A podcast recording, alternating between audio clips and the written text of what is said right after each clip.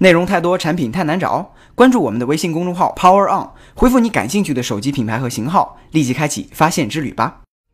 机器人往大了发展是挖掘机，往小了发展是什么呢？当然是玩具了。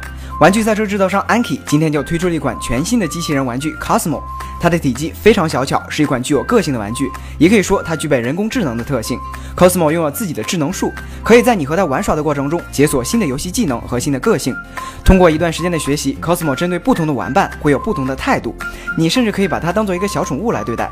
不过它本身的运算能力并不强大，因此需要和手机搭配使用。售价方面，Cosmo 的预定价格为一百六十美元，等到发售后购买则要一百八十美元，将于十月开始发货。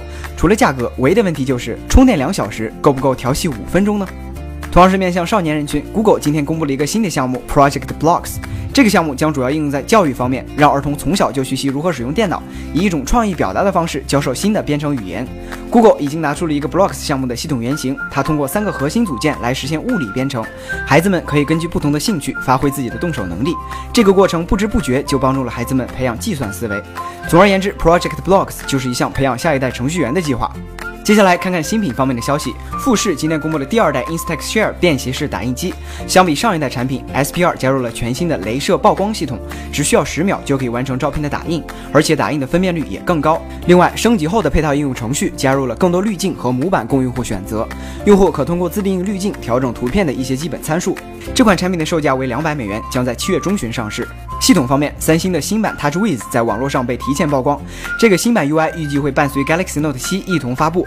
不过，这套 UI 已经在 Note 5上进行内测。从视频里展示的操作来看，整个界面依然延续了三星虽然不丑但也不漂亮的特点。值得留意的是，系统主界面的图标加入了上滑的手势，功能和苹果的 3D Touch 比较类似，不过还需要第三方软件的支持。Note 7将在八月初正式发布，该机也将拉开下半年旗舰新机的序幕。紧随其后的将是 Moto Z、新 iPhone 等产品的发布和发售。而就在今天，华为也确定会在九月一号发布全新手机。这一天也是 IFA 二零一六展会的前一天，将要推出的产品显然是新一代 Mate 系列旗舰。去年的 Mate S 和 Mate 八均获得了不错的反响，今年的 P 九又有徕卡的支持，因此今年的期待似乎可以多一些。当然不是指系统界面。